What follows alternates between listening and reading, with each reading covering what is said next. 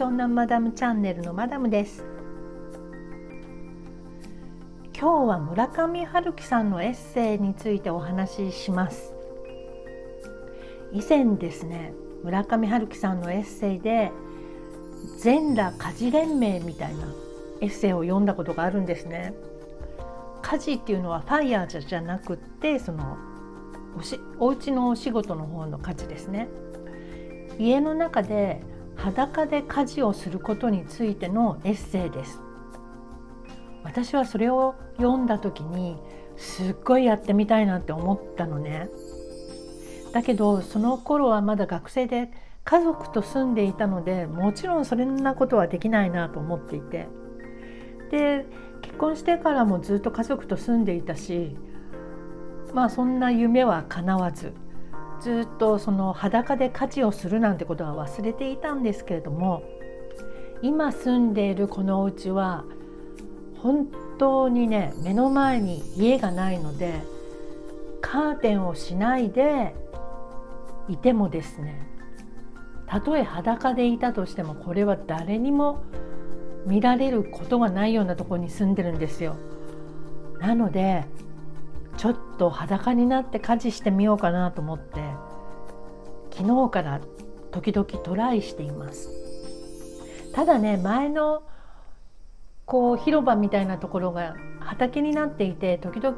おじいちゃんとかがあの畑耕しているのでそれだけ注意しないとねダメなんですけど。でその春樹さんのエッセイがどんなだったかなと思って忘れちゃったのであのアマゾンのマーケットプレイスで再び買ってみました。それで読んでみたらやっぱりねますます裸で家事がしたくなったのね。で今日はそれはどんなエッセイなのか皆様にご紹介したいと思います。朗読してみます。えこのエッセイは村上朝日堂はいかにして鍛えられたかという1997年に出たエッセイです。まあこれはねちょっと面白いのでご紹介しますね。裸で家事をする主婦は正しいのか？アメリカの新聞にも日本と同じように人生相談コーナーがあって僕はその結構熱心な読者だった。おかげで当地で4年半暮らしている間に一般のアメリカ人の抱えている悩みにはかなり詳しくなれたような気がする。洋の東西を問わず世界は数多くの悩みであふれているわけだがしかしアメリカ人と日本人の悩みの内容にはかなり差があるような気がする。アメリカでも日本でも人間の悩みというのは大体同じようなものなんだと思うことは稀でそうか同じ悩みといっても国が違えばこんなに違うものなんだと深く考え込むことの方がはるかに多かった。悩みの内容だけではない。日本の回答者とアメリカの回答者とでは答え方のパターンが随分違う。日本の場合は分かったような分からないような情緒的な回答やあるいは上から意見されているような味気ない回答をしばし見かけるがかっこ一般的にそういうものが求められているのかもしれない。アメリカだとなるほどその手があったかと肌と膝を打ちたくなるものが多かった。曖昧な日本の回答ではアメリカの読者は全然納得しないのである。そこにはきっぱりと理屈の通った明快な結論がなくてはならない。もう一つ大きな違いは日本では有名人や有識者が本業の合間に依頼されて回答を務めることが多いがアメリカではそれ専門の人生人生相談回答者が答えるということである。つまり人生相談の完全なプロだからこれは連載コラムと同じようにすでに一つの芸になっていてなかなか読ませる。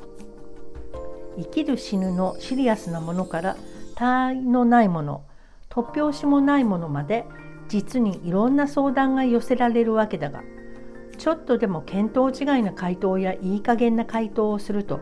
全国から非難合行の反論が寄せられるので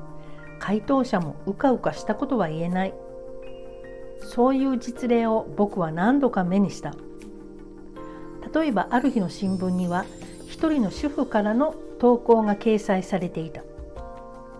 自分はいつも全裸で家事をしているのだがある時に裏口から入り込んだ男に男にレイプされてしまい大きな精神的ショックを受けた。どうすればいいかという内容である。手元に切り抜きがなくて正確な文章が思い出せないのだが大体そんな内容だったと記憶している。それを読んだ時僕はよく訳が分からなかった。だってどうして主婦が全裸で家事をしなくてはならないのだ。回答者もそれは確かに気の毒な事件だけれど何もわざわざ裸で家事をすることはないのではないか。何かの加減でちらりと見かける人もいるだろうし。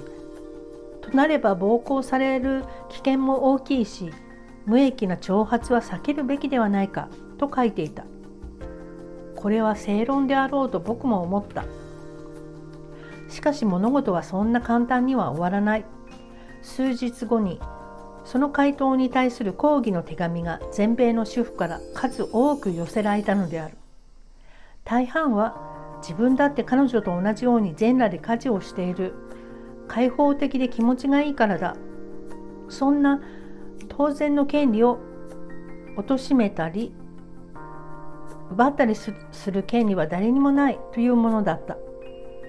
でもねいくら気持ちがいいからっていくら開放的だからといって全裸でルンルンと家事をする主婦が世の中に核も多く存在していいものなのか一体どういう国なんだここは。でもその後も全裸家事主婦のことは不思議に僕の頭を離れなかった。電車のつり革に一人で捕まってぼーっとしていると裸で白菜を切ったりアイロンをかけたりする主婦の姿がふと頭に浮かんできたものだった。